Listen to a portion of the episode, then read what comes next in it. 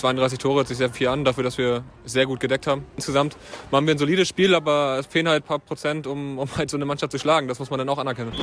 Löwenzeit, der BHC Handball Podcast. BHC, Präsentiert von den Stadtsparkassen in Remscheid und Solingen. Gut für Remscheid, gut für Solingen. War da wirklich mehr drin für den BRC oder war Kiel doch einfach ein paar Hausnummern zu viel für die Löwen? Hallo zum BRC Podcast. Etwas später, als wir in der letzten Folge noch gedacht hatten. Aber auch das, die Corona-Lage in der Liga und die Frage, wie geht's weiter, wird uns gleich noch beschäftigen. Mit Stimmen und Meinungen dazu von Cabasic und Christopher Rudek. Ich bin Thorsten Kabitz von Radio RSG und sage wie immer nichts ohne meinen Kollegen Thomas Rademacher aus der Sportredaktion des Solinger Tageblatts. Grüß dich. Hallo Thorsten. Fangen wir natürlich mit dem Sportlichen an, Tom. 27 zu 32 verliert der BRC sein Heimspiel im Düsseldorfer Eis Estom gegen den THW Kiel.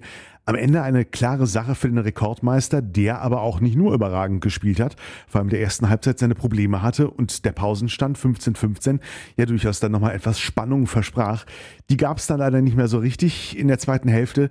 War es trotzdem mehr oder zumindest anders als nur eine weitere Niederlage des BRC gegen Kiel? Das Spiel wird bestimmt jetzt nicht in großer, langer Erinnerung bleiben als ein Glanzpunkt in der BRC-Geschichte, denn es ist natürlich einfach eine Fünf-Tore-Niederlage. Trotzdem äh, war der BRC lange dran und äh, kann mit der Leistung im Großen und Ganzen leben. Aber es war eben auch nicht diese herausragende Vorstellung, die es dann eben benötigt, ja, um so einen überragenden Gegner wie Kiel dann in die Knie zu zwingen. Ne? Und das ist eben so ein bisschen das Bittere dran, dass, äh, dass man das Gefühl hatte, dran gewesen zu sein. Das ist so der Punkt. Ne? Es gab schon einige Spiele, wo das so ein bisschen so war, aber in dem Fall, ich hatte gedacht zur Halbzeit, na ja, das war auch jetzt nicht die optimale Vorstellung. Man hatte viele Ballverluste, auch in der ersten Halbzeit da habe ich schon gedacht, naja, da, da, da, da geht was für den BRC, wenn man dann trotzdem mit 15 zu 15 in die Halbzeit geht. Denn danach sah es ja nun wirklich lange nicht aus. Ja, aber leider äh, war es dann eben so, äh, dass es dann so weiterging. Auch da gab es dann in der zweiten Hälfte wieder, wieder unnötige Ballverluste.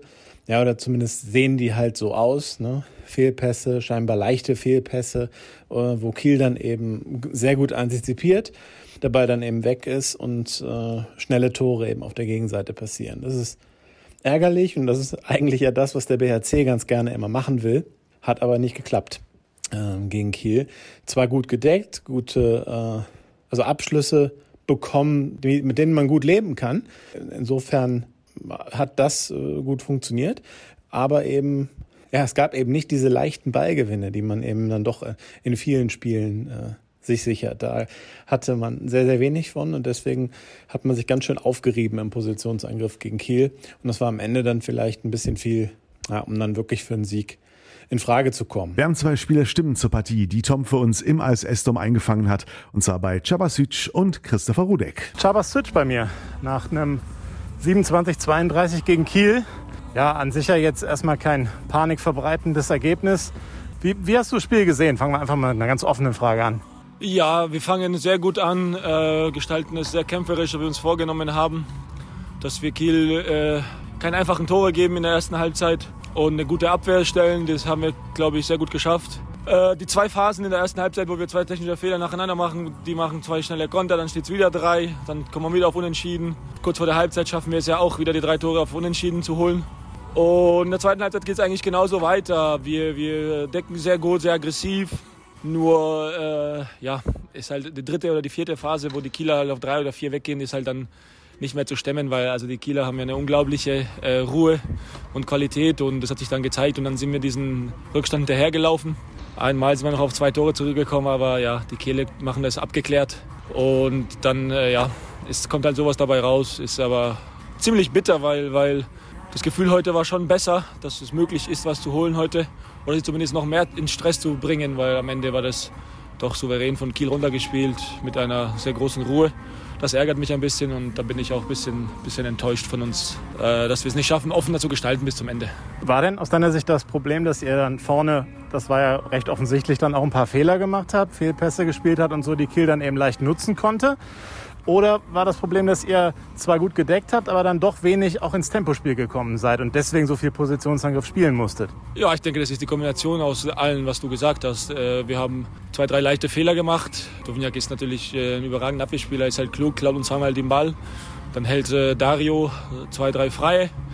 Dann machen die schnelle Tore und dann, und dann decken wir auch teilweise Minute 20 super und dann kriegen wir so einen Schlagwurf oder irgend so ein, so ein, so ein, so ein Drecksspielzeug von denen wo sie uns überraschen ein bisschen und dann kommen wir nicht mehr so ins Tempospiel und, und ja, dann ist es halt zäh am Ende, weil, weil dann decken sie, werden sie immer aggressiver und mit dem Torhüter dahinter wird es halt dann auch einfacher für die. Und die Kombination aus allem hat es halt am Ende dann doch gemacht, dass wir es halt leider nicht geschafft haben. Du hast schon gesagt, es ärgert dich sehr. Äh, tatsächlich ähm, mehr als jetzt eine, eine, eine, ich will jetzt nicht sagen gewöhnliche Niederlage, aber der BRC hat Kiel noch nie geschlagen. Von daher äh, mehr als ein Spiel zuvor gegen Kiel?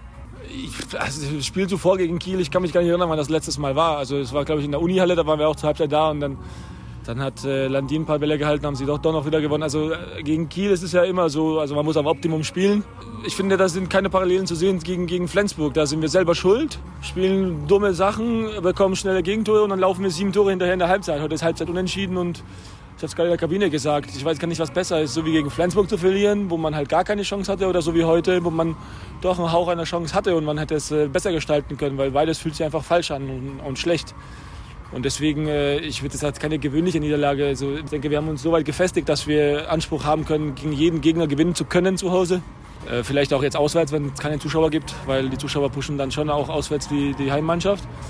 Und deswegen fühlt es sich halt schon, schon schlecht an, weil, weil, weil man muss ja sehen, dass wir heute schon mit ein paar bisschen vielleicht glücklicheren Sachen oder auch ein bisschen konsequenter hätten eine Chance gehabt, die wenigstens ein bisschen mehr zu ärgern. Und was dann rausgekommen wäre, das kann man ja nicht sagen. Aber also ich würde schon sagen, dass es mich ärgert, weil ich finde, wir sind so weit als Mannschaft gereift, dass eine gewöhnliche Niederlage äh, gibt es nicht mehr eigentlich bei uns, weil, weil wir eigentlich die Chance haben, wenn wir gut spielen, immer eine Chance haben. Ja, Christoph Rodeck bei mir. Ich hatte das Gefühl, ja, irgendwie die ganze Zeit das Gefühl, ihr könnt ihr heute wirklich was reißen. Am Ende war es dann doch nur das 27 zu 32, das es gefühlt in der Form ja schon mehrere Male gab. Wie hast du es gesehen? Ja, genau. Ähnlicher Spielverlauf wie, wie häufig gegen Top-Teams, aber das, das zeichnet die guten Mannschaften halt aus. Also wir leisten uns, glaube ich, in der ersten Halbzeit zwei Phasen, wo sie plus drei weggehen und dann Anfang zweiter Halbzeit auch nochmal eine Phase, wo, wo Kiel auf vier wegziehen kann. Und das dreimal aufzuholen gegen so eine Qualität, die auf der anderen Seite steht, ist dann irgendwann schwierig. Woran lag das, diese äh, drei Phasen, die du gerade angesprochen hast? Hauptsächlich technische Fehler dann vorne? Ja, klar, aber die passieren ja auch aufgrund von Qualität in der Abwehr. Also dann nimmt Kiel uns ein paar Sachen weg, die, die sonst funktionieren und die sie gut vorbereitet haben. Und äh, ja, dann kriegen wir halt äh, die einfachen Gegenstöße. Aber also, wenn man die Siege von Kiel anguckt, passiert halt genau häufig. Und äh, wir haben versucht, das zu verhindern, aber am Ende muss man das dann, glaube ich, auch anerkennen. Wie hast du eure Deckung gesehen? Äh, schien ja nicht schlecht zu stehen. Äh, ich habe jetzt wenig Tempotore von euch im Kopf. Ja, genau. Also ich finde 32 Tore hört sich sehr viel an, dafür, dass wir sehr gut gedeckt haben. Also Kiel auch immer in Abschlüsse zwingen, die in Ordnung sind, außer klar das, das Tempospiel vom THW, wenn sie die 1-0-Konter laufen konnten. Ähm, ja, von daher finde ich, haben wir gut gedeckt. Ähm, Tempospiel war, denke ich, auch in Ordnung. Äh, lassen dort ein, zwei Möglichkeiten liegen. Aber insgesamt machen wir ein solides Spiel, aber es fehlen halt ein paar, paar Prozent, um, um halt so eine Mannschaft zu schlagen. Das muss man dann auch anerkennen. War es dann vielleicht, dass halt Kiel wenig Bälle vorne einfach, naja, euch ge äh, geschenkt hat, in Anführungszeichen? Oder ähm, also ihr musstet euch die, die Ballgewinne härter arbeiten als, als, als die eben, sodass man jetzt nicht so viel Tempo im Kopf hat, oder? Ich habe es völlig falsch gesehen. Ja, natürlich. Das ist ja ein Unterschied. Äh, wenn du den Ball Richtung Tor bringst, kriegst du immer die Chance, einen Rückzug zu organisieren, weil, weil einfach klar ist, dass, dass der Ballbesitz jetzt wechselt. Und wir machen halt technische Fehler und Kiel schließt jeden Angriff ungefähr mit dem Wurf ab. Und jetzt erstmal die Chance, dass der Ball noch reingeht und man hat die Chance, äh, besser zurückzulaufen. Deswegen ist das klar ein Unterschied. Wir, wir spielen ein paar Mal den Ball in die Arme und dann, dann ist es halt nicht zu verteidigen. Dann, dann laufen sie die erste Welle. Und äh, das machen sie halt nicht, den Fehler. Und das ist dann auch denke ich, ein Unterschied am Ende, den man am Ergebnis sieht. Muss man mit dem Spiel mehr hadern als zum Beispiel mit dem gegen Flensburg, wo man jetzt nie das Gefühl hatte, ihr werdet äh, das gewinnen? Ja, ja. Also die Enttäuschung ist groß. Also gerade in der Kabine war auch sehr, sehr ruhig. Ähm, weil es halt immer, immer ähnlich läuft und wir den Bock eigentlich umstoßen wollen, mal gegen ein Top-Team. Und ähm, ja, wir wissen, wir wissen, was wir tun müssen, aber es ist natürlich dann auch einfach Qualität auf der anderen Seite. Ähm, aber wir, wir arbeiten da weiter dran und hoffen, dass irgendwann der Tag kommt, wo, wo alles bei uns zusammenläuft ähm, und wir Kiel dann mal erwischen können. Rudelfunk. Soweit erstmal die Spielanalyse. Wir hören die beiden aber gleich nochmal, denn wir wollten von Ihnen natürlich auch wissen, wie Sie als Spieler die Corona-Situation in der Handball-Bundesliga bewerten. Auch den BRC hat es ja zumindest indirekt zwischenzeitlich erwischt. Das Donnerstagsspiel gegen Minden musste kurzfristig wenige Stunden vorher abgesagt werden, weil bei den Mindenern der Nationalspieler Juri Knorr positiv getestet worden war. Auch einige andere Partien an diesem Wochenende mussten gecancelt werden. Und die Nachverfolgung der Infektionskette die führt stark in Richtung Nationalmannschaft. Tom, allein aus dem Team der deutschen Mannschaft sind insgesamt vier Nationalspieler, äh, bei denen nach ihrer Rückkehr eine Corona-Infektion festgestellt wurde. Ja, dummerweise vier Spieler von unterschiedlichen Teams. Äh, und das ist eben das Problem an diesen Länderspielpausen, dass man äh, diese Spieler auf dann, nachdem die Länderspiele vorbei sind, eben wieder auf die Clubs verteilen muss, wenn man so will. Ne? Dass ausgerechnet da bei der Nationalmannschaft zum ersten größeren Corona-Ausbruch kommt im deutschen Handball, ist eine Sache, da muss man sich fragen, ja, woran liegt das? Denn die Handball-Bundesliga hat ja vorher sechs Spieltage lang mehr oder weniger das ganz gut durchgekriegt. Da gab es zwar auch einen Corona-Fall bei den Eulen Ludwigshafen, der aber keine größeren Folgen hatte, außer dass der betreffende Spieler und zwei Erstkontakte ausgefallen sind. Da konnten die Eulen dann trotzdem spielen und haben dieses Spiel übrigens auch noch gewonnen. Und äh, dann gab es noch eine Situation beim SCDFK Leipzig, das war eben kurz vor der Länderspielpause, der jetzt, ich glaube, diese Woche oder vielleicht ist er jetzt gerade aus, Quarantäne, aus der Quarantäne eben rausgekommen. Äh, hat jetzt dadurch kein Spiel verpasst, aber letztendlich ist das natürlich auch ein Fall, ähm, den man da ins Kalkül ziehen muss, wo man sagen muss, ja gut, man kann das nicht verhindern, das passiert. Jetzt ist es bei der Nationalmannschaft passiert und äh, tatsächlich das größte Problem ist, dass jetzt davon dann so viele Clubs betroffen sind und die Liga oder der Ligaspielplan dann jetzt an diesen beiden äh, Spieltagen, Mittwoch, Donnerstag, Schrägstrich, äh, Samstag, Sonntag, mehr oder weniger kollabiert ist. Wenn ich es jetzt richtig im Kopf habe, haben nur 10 von 20 Spielen stattgefunden. Äh, und das ist natürlich ja, alles andere als gut, denn man muss diese Spiele nachholen und der Zeitplan ist natürlich sehr, sehr, sehr, sehr dicht. Äh, von daher, meine Analyse dieser Situation ist klar. Das ähm, kann passieren. Ich weiß, ich möchte mich jetzt nicht aus dem Fenster lehnen und sagen, ja, das ist wahrscheinlicher bei so einem internationalen Spiel wie bei der deutschen Nationalmannschaft, dass es da zu dem Ausbruch kommt. Vielleicht ist das aber sogar so. Nur was eben dann nicht sein kann, ist, wenn man einen positiven Fall hat, und den hatte man ja schon recht früh, dann nehmen wir mit Johannes Bitter, dass dann die ganze Mannschaft so, ja, mir nichts, dir nichts wieder auf die Vereine verteilt wird. Und ja, dann stellt man eben fest, ach, hier ist noch ein Fall, da ist noch ein Fall und plötzlich kommt die ganze Liga zum Stillstand. Da muss man also sich Lösungen überlegen und die kann ja nur heißen mehr Zeit. Das heißt, man muss nach einem Länderspiel einfach länger warten, bevor man wieder ja, in den Bundesligaspielbetrieb einsteigen kann. Oder man kann die Nationalspieler nicht einsetzen, was ja auch äh, nicht im Sinne der Vereine sein kann. Und das kurbelt natürlich gerade nochmal die Diskussion um die Handball-WM im Januar richtig an. Unsere geteilten Meinungen dazu gibt's gleich. Jetzt hören wir mal, was Chabasic zu dem Thema noch gesagt hat. Jetzt hättet ihr gerne das zweite Spiel dieser englischen Woche ja heute bestritten. Es war aber dann eben das erste und einzige, weil äh, ja die Partie in Minden dann eben aus, äh, ja, ausgefallen ist weil sich dort ein Spieler infiziert hat und die gesamte Mannschaft in Quarantäne muss. Wie bewertest du diese gesamte Situation und die, auch die Diskussion, die darum entstanden ist? Ach, ich kann diese, diese Diskussion nicht mehr bewerten, weil ich äh, bin äh, ausführende Kraft. Also wenn mir einer sagt, wir spielen heute nicht, dann ist es halt so. Ich nervt das unfassbar, weil es keine Einheit gibt, gefühlt, aber ich bewerte das nicht, ist mir egal. Die werden mir schon irgendwann sagen, wo ich wann zum welchem Auswärtsspiel fahren soll oder zu welchem Heimspiel, in welcher Halle auswärts, wann die Abfahrt ist und bis dahin beschäftige ich mich mit dem Training und mit meiner Familie und alles andere wird mir schon einer sagen. Und wenn die sagen, morgen früh, wir fahren jetzt nach Minden, dann fahren wir halt morgen früh nach Minden. So ist das. Es gab ja die Diskussion, dass man, es gab Stimmen zumindest, äh, die gesagt haben, komm, lass uns doch dieses, an diesem Wochenende mal alle Spiele absagen. Begrüßt du denn eher, dass der Spielbetrieb weiterging oder, äh, oder insgesamt, dass man sich dazu entschließt, den Spielbetrieb weiterzuführen? Oder würdest du dir eine andere Lösung wünschen? Mir ist das egal. Ich bin nicht befugt, so eine Entscheidung zu treffen. Ich äh, spiele Handball und wie gesagt, wenn die sagen, es wird weitergespielt, dann wird er weitergespielt. Und wenn die morgen sagen, wir brechen das jetzt erstmal für zwei Wochen ab, dann müssen wir halt zwei Wochen trainieren. Das ist nicht meine Aufgabe, das zu bewerten. Die sollen sich halt alle an einen runden Tisch setzen, jeder mit seiner Skype- oder Zoom-Konferenz und dann sollen sie sich besprechen, aber halt eine Entscheidung treffen.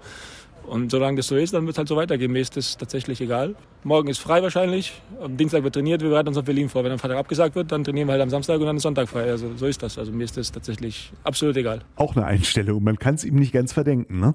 Aber auch im BRC-Kader wird fleißig und auch durchaus unterschiedlich über das Thema diskutiert, wie wir jetzt bei Christopher Rudek feststellen. Jetzt stand es lange gar nicht fest, ob Kiel hier heute überhaupt aufläuft. Das Spiel wurde dann noch äh, nach vorne verlegt, weil Berlin in, äh, sich in Quarantäne begeben hat wegen einem positiven Fall.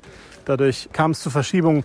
Alles ein bisschen chaotisch natürlich momentan. Wie nimmst du das als Spieler wahr, die ganze Situation? Äh, also heute war es gar kein Thema oder die letzten Tage, weil, weil wir relativ guten Kontakt auch zum THW hatten über, über Viktor und immer informiert waren und uns einfach äh, zwei Einheiten vorbereitet haben und äh, ja, heute spielfähig waren. Donnerstag sah die Situation ein bisschen anders aus, wenn morgens die Meldung kommt, Juri Knorr ist positiv, was ist, spielen wir, spielen wir nicht. Ähm, und da wurde dann auch die richtige Entscheidung, denke ich, getroffen. Hast du allgemein eine Meinung dazu, wie, ja, man hat sich jetzt entschlossen, die Saison ganz normal zu versuchen, erstmal weiter fortzusetzen? Oder hättest du den, den, das ganze Spielwochenende ausgesetzt? Wie, wie siehst du es auch ja, eben als Sportler?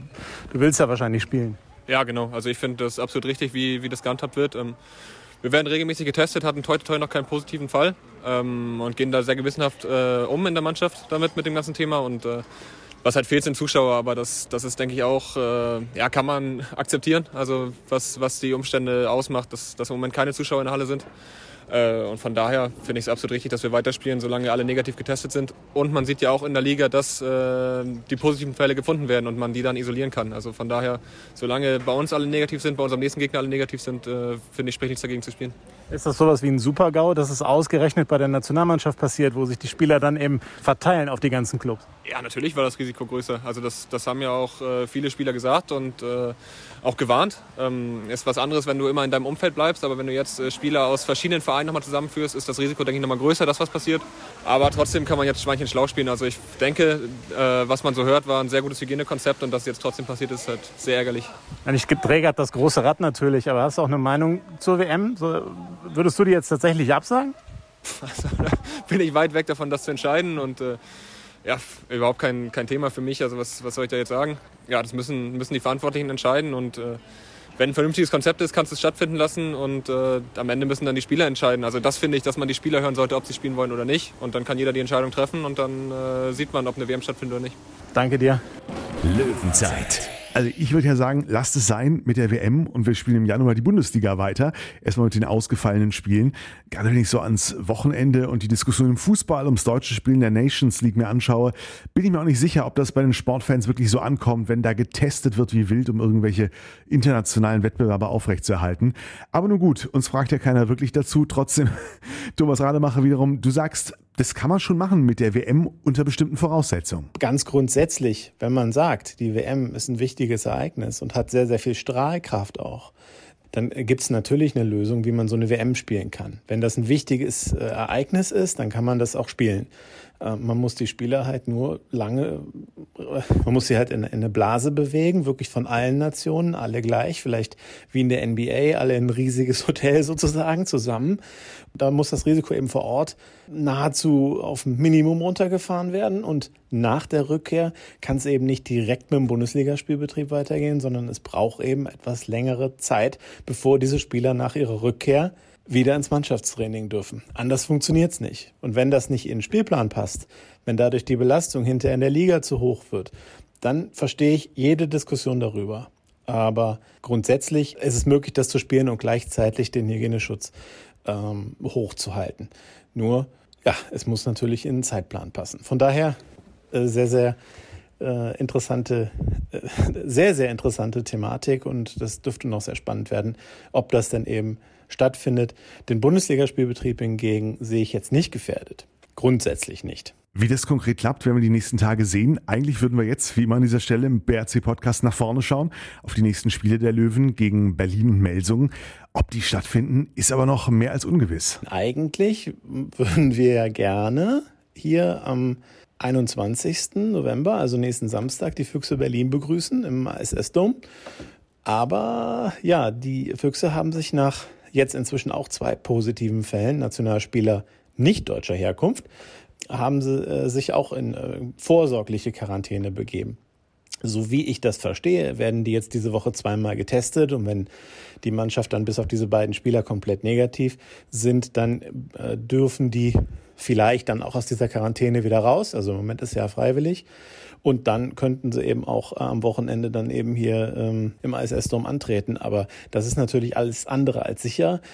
Dazu den Donnerstag drauf fährt der Bergische HC zur MT Melsung und die MT Melsung ist äh, jetzt seit letztem Mittwoch oder Donnerstag aufgrund des positiven Falls von Finn Lemke, einer der Nationalspieler dort, komplett in Quarantäne nach Absprache mit dem Gesundheitsamt. Ja, wenn, wenn alles normal läuft, würde dieses Team ja erst einen Tag vorher, vor diesem Spiel gegen den BHC, aus der Quarantäne kommen. Da kann ich mir nicht vorstellen, dass man sofort äh, spielen muss. Aber naja, wer weiß ist jetzt, wer kann es natürlich jetzt schon sagen. Vielleicht, vielleicht ändert sich ja auch nochmal was. Vielleicht lässt man die mit negativem Testergebnis in einigen Tagen dann doch raus äh, als Profisportler. Ich, ich halte es ja nicht komplett für ausgeschlossen, aber ähm, es sind ja so gewisse Fragezeichen und man weiß ja auch dann eben beim BRC gar nicht, wie soll man denn jetzt planen? Wann spielt man denn jetzt das nächste Mal? Und äh, insofern ist es schon auch abseits des äh, rein sportlichen eine äh, sehr, sehr spannende Zeit, leider. Das ist wohl wahr. Deshalb können wir an dieser Stelle nur darauf verweisen. Aktuelle Infos rund um den BRC gibt es immer im Solinger Tageblatt und bei Radio RSG. Das war die Löwenzeit für heute. Vielen Dank fürs Reinhören. Bis zur nächsten Folge, wann auch immer die sein wird. Und bis dahin gilt das Motto dieser Tage. Immer schön negativ bleiben. Hm? Wir hören uns. Löwenzeit, der BHC Handball Podcast. Präsentiert von den Stadtsparkassen in Remscheid und Solingen. Gut für Remscheid. Gut für Solingen.